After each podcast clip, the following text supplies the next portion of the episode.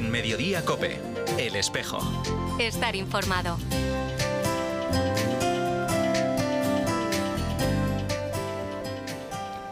En esta época de noviembre hemos tenido la reminiscencia de unas calabazas, etc. Y tal vez es bonito pensar que en el cristianismo sucede al revés. La calabaza, llegado el mes de noviembre, puede convertirse en una preciosa carroza, esa que en el cielo nos tienen preparado con tanto cariño. Bienvenidos amigos a este espejo, hoy un programa regional para las cinco diócesis de Galicia, en la que Jesús Reboredo pilota como siempre el control técnico de sonido y Manuel Blanco desde la diócesis de Santiago quien les habla.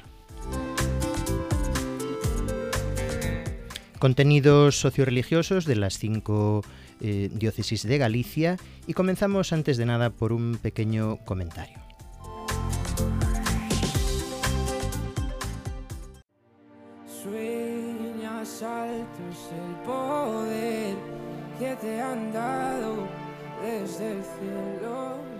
La canción Si no estás fue escrita por Íñigo Quintero con referencias hacia la espiritualidad y el acercamiento a Dios. El joven artista gallego, de 22 años, criado en un ambiente católico, no ha desmentido que su éxito tenga connotaciones cristianas, dando pie a la libre interpretación del oyente. No concede entrevistas, no cuida el feed de sus redes sociales, aún le cuestan los grandes escenarios. Contra todo pronóstico, su voz encandila al planeta. Mil planetas, de repente esto es una alucinación. Al futbolista Óscar Marotías, cántabro del 2001, le sacan el siguiente titular. Rezo por las noches y tengo tatuada a la Virgen de la Salud. Soy muy creyente y es una forma de llevarla siempre conmigo. Otra noticia extraña que no ha necesitado el defensor del pueblo. Ni Íñigo ni Óscar desprenden el tufillo burlón y mediático con que se miran las fochancas del cura de Xestoso o la baloncestística sotana del joven cura de Betanzos. ¿Y si la emoción en los ojos de Íñigo al terminar su canción en la gala Por Ellas 2023 de Cadena 100 fuese sincera y no hipócrita? ¿Y si le hubiese gustado estar allí para apoyar a las afectadas por el cáncer de mama? ¿Y si Óscar luchase por hacerse con un puesto en el mundo del fútbol, ofreciendo todo su amor a la dama del tatuaje, a su familia, en equipo? A veces los testimonios son más elocuentes que las palabras de un buen predicador.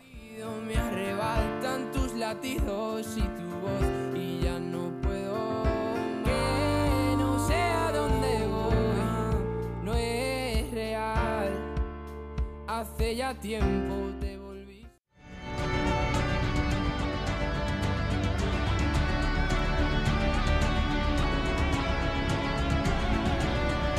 Pues comenzamos despegando en nuestras noticias diocesanas desde la vecina Mondoñedo Ferrol. Nuestro compañero Baruch nos explica un poquito el contenido para esta semana. ¿Qué tal? Muy buenas tardes. En Mondoñedo Ferrol tenemos una cita importante mañana sábado. Tenemos la Asamblea Diocesana de inicio de curso. Para hablar de este y otros temas tenemos con nosotros al vicario general Antonio Balín Valdés. ¿Qué tal? Muy buenas tardes. Boa tarde. Ola, boas tardes. Bueno, temos que falar desa cita importante que marca, ainda que estemos comezando o mes de novembro, pois o pistoletazo de saída deste curso, polo menos de xeito oficial. En que consiste esta asamblea e como está programada e cal é o seu obxectivo principal? Bueno, a idea é a de xuntarnos e vernos toda a comunidade diocesana a principio do curso, pois para marcar un pouco as liñas de acción do plan pastoral para este 23-24 e tamén pois para para ir afundando xuntos nesta nova realidade dos arciprestados novos e de todos os temas que queremos incidir. Como está organizada? Bueno, pues temos eh, hai unha ponencia marco sobre o que significa vivir en arciprestado, retos, as, as ventaxas e despois distribuímonos en distintos talleres. Hai uns 14, 15 talleres para que a xente poida pois achegarse a distintas realidades, desde catequese, o mundo do cárcere, a economía, as familias, os xóvenes, os nenos, as celebracións da palabra, bueno, hai, hai bastantes, bastantes, bastante oferta, non? Despois, bueno, teremos un rato de compartir, de estar xuntos, de comer xuntos, e pola tarde teremos a, a misa de envío presidida por noso obispo na Catedral de Montenegro falando un poquinho pois do que foi esta asamblea noutros anos, bueno, que ten de especial a deste 2023, por decirlo de alguma maneira, tendo en conta tamén os retos, obxectivos, eh, cuestións primordiais que temos aquí a nivel diocesano, pois para ir traballando entre todos, tanto dende os sacerdotes religiosos e tamén os laicos, o papel que nos toca a cada un. Hombre, temos aí un, un, unha serie de temas nos que queremos profundizar moito durante todo o curso e, e, e na asamblea van a salir, non? todo o tema dos arquipesargos, todo o tema de, do traballo en sinodalidade e corresponsable, para que cada un vaya, pois eso, plantexándose o seu papel na Iglesia e a súa axuda, non? Temos todo o tema da, das UPAs, eh, o tema de, de tamén do traballo cos máis novos e, e coas familias. Eu creo que son, aínda que son cousas que levan sonando moito tempo, este ano queremos facer unha incidencia especial. Por eso, por eso todo xira en torno a esa idea de traballo en común, de corresponsabilidade, de asumir cada un o seu papel, eh, o papel dos leigos, acompañados tamén polos, polos cregos, a vida religiosa, todo isto, non? que é o que, o que vai estar na, na Asamblea. Unha cuestión importante, e xa aproveitamos que temos o programa regional para toda Galicia, vimos que nos últimos anos, pois non sei se si coa pandemia, xa nos anos anteriores, se foi traballando máis como provincia eclesiástica, é dicir, que non vai cada diocese como un francotirador, senón que hai moitas cuestións conxuntas. Cal é o papel da diocese de, de Mondoñedo Ferrol, pois dentro deste mapa que temos aquí en Galicia, complexo en algúns aspectos, como a falta de sacerdotes que é común a todas as nosas dioceses, e tamén esperanzador, noutras cuestións. Como, como camiña a nosa diocese aquí dentro de Galicia? Vamos, hai moitos temas que son comuns. Pois o tema de iso, do, da falta de educación sacerdotais, do envellecemento da poboación, a veces tamén pois falta de xentes, etc, etc. Entonces, es, eses elementos comuns pois moitas veces o compartimos. Está claro que a nivel Galicia e como provincia eclesiástica bueno, pois cada diócesis é independiente, pero o que non ten moito sentido é que cada un vayamos por un só lado, non? Pois hai moitísimas actividades en común, hai moitísimos, moitísimas reunións, que si, que si de economía, que si de caritas, que a pastoral juvenil, tamén o, o tema de, da pastoral penitenciaria, etc. Todo o que seña, decir, e a diócese de Mondoñedo está nesa, pois, nesa teima tamén, non? Decir, todo o que seña potenciar a comunión, as actividades en común, os proxectos en común, e as liñas de acceso en común, non solamente a nivel diocesano, sino a nivel Galicia, pois aí estamos estamos claramente arrimando ombro e además pois, con preocupación de que sexa así, non? Pois dende logo que sí, eh, dende logo que sí está sendo e dende logo que asembleas como esta diocesana de comezo de curso que temos na xornada deste sábado axudan a que estas realidades se fagan palpables. Antonio Balín Valdés, vicario xeral da diocese de Mondoñedo Ferrol Graciñas, como sempre, por atendernos aquí en El Espejo. Gracias a ti, un saludo para todos.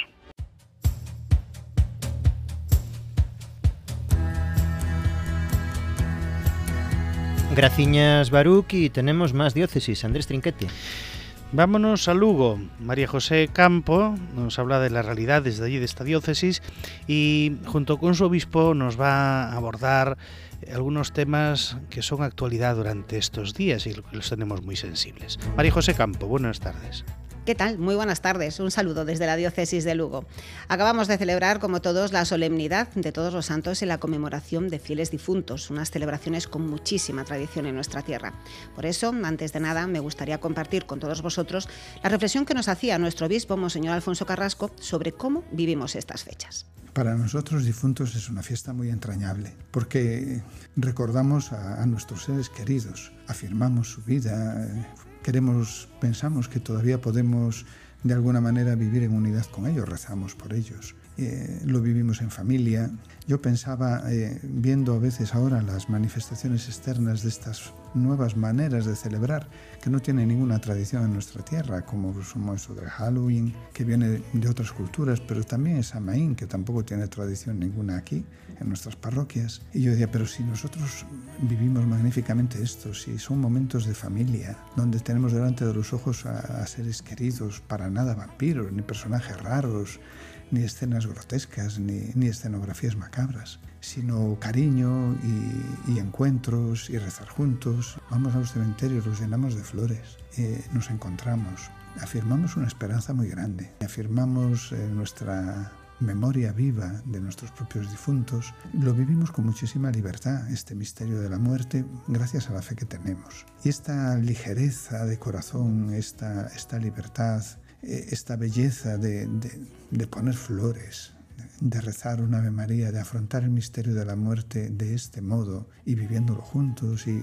y, participar, ofreciendo la Santa Misa por nuestros difuntos, pues eso yo creo que es lo que hace el verdadero carácter de nuestra celebración en Galicia desde hace muchos siglos. Hablamos de tradiciones, de la importancia de la fe en nuestra Galicia y su expresión material la tenemos en nuestro rico patrimonio. En la diócesis de Lugo tenemos más de 1.139 parroquias y por eso estamos haciendo un esfuerzo en su conservación, custodia y divulgación para que la gente lo conozca, lo valore, el patrimonio y también, como no, lo quiera. Estos días nos hemos sumado por segunda vez a las Jornadas Europeas de Patrimonio. Jesús Salvador é o director del Departamento de Patrimonio Histórico Artístico de nuestra diócesis. Eh, o que xa se fixo eh, tanto o ano anterior como este ano eh, aproveitando eh, pois procesos de restauración, de, de conservación en, en patrimonio local. Este ano foi envolvente eh, ca restauración do retalo maior, unha restauración que xa eh, que foi promovida polo párroco eh, e eh, financiada polos veciños, como unha actividade máis dentro dese proceso de restauración, o que consiste esta xornada en explicar un pouco cales son os procesos de conservación, cales son as, os procedimentos para levar a cabo as restauracións, de acordo aos criterios sobre conservación en, en, en, en arte móvil neste caso. Como nos explica Jesús Salvador, el objetivo de la jornada es crear actividades que se engarcen en las propias comunidades poseedoras de ese patrimonio para que lo conozcan. Tamén se aproveitou para eh, esa parte, digamos, de que de patrimonio inmaterial ou de memoria colectiva, pois pois eh, para falar un pouco tamén de como se construiu ese retablo, como chegou a noso ese retablo, en que momento se en que momento ese houve esa modificación, por exemplo, na iglesia de Volmente, se levou a cabo ese retablo que ocultou en parte unhas pinturas eh, anteriores que están na, na cúpula, un ciclo eh, pictórico moi, moi singular. Entonces, é unha ocasión para que os, as comunidades, os veciños, a, os feligreses se aproximen dunha maneira diferente a un elemento cultural como é o retablo maior dunha iglesia. Temos que proteger e que temos que conservar tamén. Esta delegación de patrimonio, de la que Jesús Salvador é su director, está trabajando muchísimo en conservación y custodia y fruto de ese esfuerzo es que fueron invitados a dar una ponencia en la reunión de la CULNET. Es una reunión informal que mantienen las fuerzas y cuerpos de seguridad del Estado. Moi enfocado hacia, hacia o traballo contra as redes de, de tráfico ilícito de bens culturais. Unha actividade que se fixo dentro da presidencia española da Unión Europea, este ano concretamente, era a colaboración entre os diversos corpos e forzas de seguridade do Estado, a nivel español, a nivel autonómico, a nivel local e tamén a nivel europeo e incluso internacional. No caso de Lugo, pois, eh, puñas esa parte de exemplos do pasado que no que houve esa colaboración, pois redondou en, en casos satisfactorios para, para todos, pois tamén eh, prácticas que estamos tendo, que temos, temos agora mesmo, pois dende o depósito de bens culturais e esa eh, estrategia de asegurar unha custodia nos casos nos que xa non se pode asegurar no lugar, pois facela a través deste depósito sin que perda verdad, o seu, o seu uso, caquera peza, caquera ben cultural que se leve, eh, e a, tamén a colaboracións como a que tamén tivemos este ano ca Unidade Militar de Emerxencias, pois son eh, un pouco expoñer a, a experiencia, casos que tivemos no pasado e que pues, sempre nos axudan a, a mellorar e a, e a ter novas perspectivas sobre a protección do, do patrimonio da Igrexa. Pois pues desde luego un saludo e buen fin de semana a todos. Seguimos en ese avión bajando, sin gastar mucho, mucho fuel, bajando hacia Orense. Cristina Rodríguez nos cuenta la actualidad desde la diócesis de la ciudad de Las Burgas. Muy buenas tardes desde la diócesis de Urense. Hoy queremos hablar de juventud, de vocaciones y de seminario. Son los tres pilares de una iniciativa que con el lema Ven y verás invita a los jóvenes ourensanos, chicos de entre 14 y 25 años, a acercarse al seminario mayor, pasar un día de formación, oración, deporte y encuentro, conociendo mejor el día a día en el seminario, a los seminaristas, a los formadores, las instalaciones, todo ello compartiendo un tiempo de convivencia con otros jóvenes con sus mismas inquietudes. El delegado del seminario en Ourense, José Manuel Salgado, nos cuenta cómo surgió esta iniciativa. Pois a delegación do seminario eh, xa vai camiñando polo cuarto curso, este o cuarto ano pois que estamos a traballar, e cando o bispo da diocese se plantexou eh, esta delegación de nova creación, foi precisamente para intensificar máis o que é a pastoral vocacional sacerdotal. É verdade que xa existe unha delegación de pastoral vocacional que está a traballar desde hai moito tempo e moi ben, pero esta delegación propiamente chamada así delegación do seminario o que busca é facer máis presente ao seminario na vida de toda a diocese. De que maneira? Pois eh, baixo un pouco ese lema tamén que nos puxemos, que quere ser máis que un lema, no? de seminario en saída, facéndonos presentes en todas as actividades da diocese, nas parroquias da diocese, nos grupos, movimentos, nos colexios tamén, que é un lugar onde hai que falar do seminario, facelo presente. Temos que dar grazas a Deus polo seminario, pero que o seminario é o corazón da diocese e o temos que cuidar entre todos. Todos temos que facer presente o seminario, colaborar con el e plantexar aos mozos a posibilidade da vocación sacerdotal e que tamén se coñeza máis os seminaristas, que se rece por eles, que se fagan partícipes da vida da diocese. As convivencias que realizamos unha vez ao mes no, no seminario maior, bueno, pois naceron un pouco, eu digo así porque é verdade, eh? porque naceron porque Deus o quixo, porque non é unha cousa nin que eu me plantexase, nin que organizásemos, senón que, bueno, pois dende hai xa un par de anos xurdiu esta idea, no? de, oye, por que non facer un encontro no seminario ou para rapaces xóvenes que poidan vir aquí e coñecer o seminario desde dentro. Pasar un día no seminario, pois convivindo cos seminaristas maiores, tendo un rato de oración, de formación, de deporte, e así foron nacendo estas convivencias que pois xa pasaron a ser unha cousa habitual, o seminario abre as súas portas. A rapaces que veñen do seminario menor, a rapaces que veñen das parroquias, de outros lugares, incluso está a vir xa algún rapaz de outra diocese pois tamén é, é abrir o seminario. entonces é un día no que os rapaces primeiro poden pasar en grande. Poden facer isto de pasalo moi ben, pero combinando eso cun momento de oración, de planteamiento vocacional, cun momento de, de tamén ter formación na fe, de convivir cos seminaristas e coñecer máis os seminaristas, de modo que xa os seminaristas non son algo que está lonxe para eles. O seminario pasa a ser para eles algo máis cercano, Algúns empezan a plantexarse a vocación sacerdotal e isto pois tamén para eles pois, é un camiño, eh? Aquí non ten por que vir só mozos que se plantexen o sacerdocio, senón que é unha convivencia para rapaces xóvenes. Son unas convivencias que se celebran una vez al mes, el primer sábado de cada mes, desde las 11 de la mañana hasta las 6 de la tarde, y que buscan aportar una experiencia enriquecedora a los jóvenes que participan. De hecho, muchos de ellos repiten mes a mes. Y así lo viven ellos. Escuchamos a alguno de los participantes en estas convivencias. Pues he venido gracias a la invitación de don José Manuel y con el fin de conocer a gente nueva y pasármelo bien. Eh, me llamo Shaquín. Vengo de la parroquia de La Valenza. Bueno, pues empezamos presentándonos todos, ya que siempre hay alguien nuevo, y hacemos un par de juegos pues para conocernos. Después comemos, tenemos unas charlas con algún sacerdote de aquí de la diócesis. Que no tengan miedo, que somos todos una gran familia y que es el primer paso para poder contactar con la vida de fe. Ha sido una experiencia agradable, he probado nuevos retos, he estado con gente nueva, me ha alegrado bien el día. Puede cambiar un poco su rutina, hacer deporte, compartir buenos momentos con la gente que está aquí. La siguiente convivencia será mañana sábado en el Seminario Mayor de Ourense y no hay mejor invitación que el lema de esta iniciativa. Ven y verás. Muchas gracias y un saludo desde Ourense.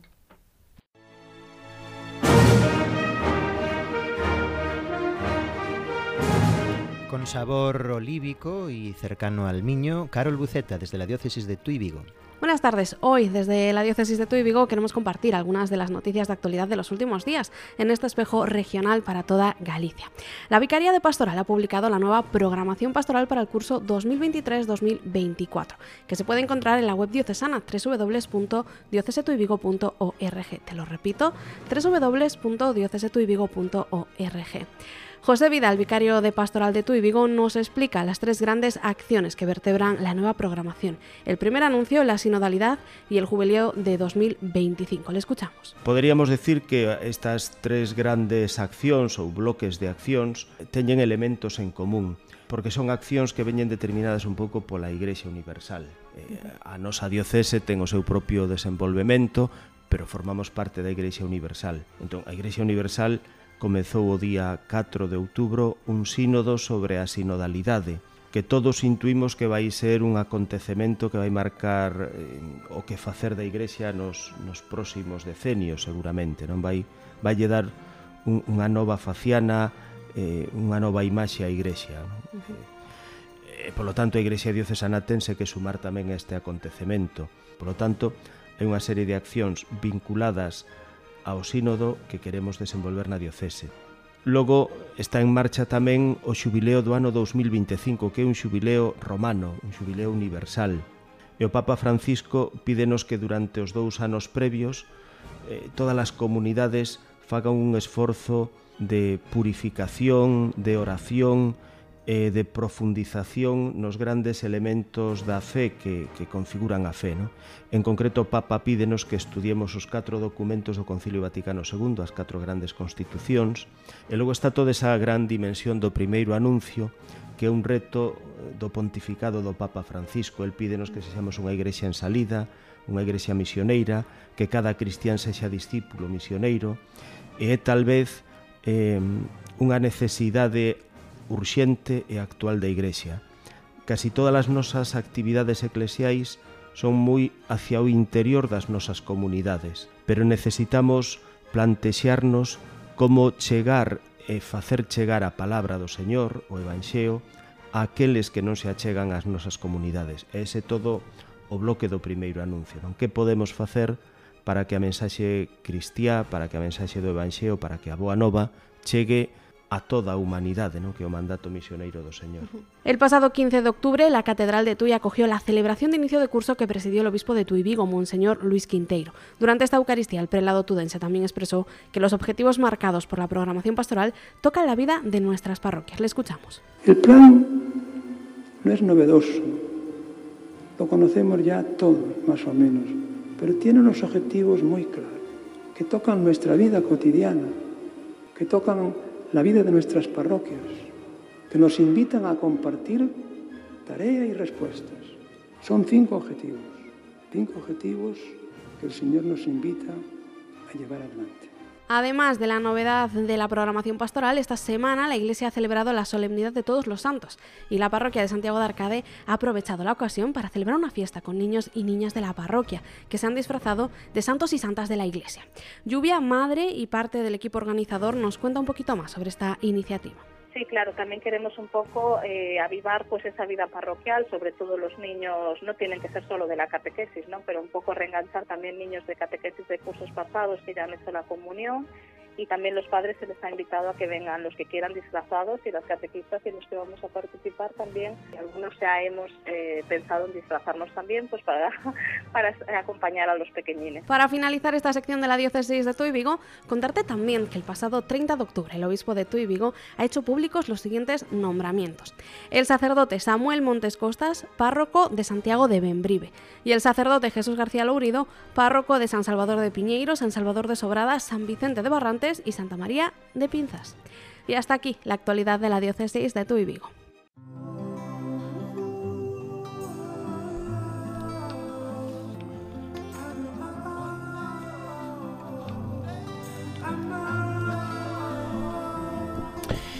Mañana sábado 4 de noviembre tendrán lugar en Madrid las jornadas de familia y vida en torno al matrimonio. Hablamos ahora ya de la diócesis de Santiago y de temas que engloban también y que hacen referencia a toda la iglesia eh, gallega y la iglesia española. Antonio Gutiérrez es delegado diocesano de Pastoral de Familia de aquí de Santiago de Compostela y nos traslada lo que suponen estas jornadas. Los delegados diocesanos de Pastoral de Familia y Vida celebramos este sábado en Madrid la jornada anual sobre la familia. En esta edición, la número 41 ya, nos dedicamos a reflexionar sobre cómo favorecer el nacimiento y la consolidación de redes de familia, con tres objetivos claros, favorecer el nacimiento y la consolidación de esas redes de familia que sean antídoto contra la soledad, compartir las experiencias, necesidades y también propuestas de las delegaciones diocesanas de familia y vida y, en tercer lugar, informar sobre el trabajo que se está realizando para elaborar los nuevos materiales para el acompañamiento a los novios y matrimonios jóvenes, Y nada más amigos, recordarles que durante este mes estará por todas las diócesis de Galicia el cáliz eh, que ha sido profanado en Irak y que ayuda a la iglesia necesitana, nos acerca para visualizar y para vivir toda esa realidad. Nada más amigos, sean buenos, hasta la semana que viene, adiós. Adiós, dichoso mes.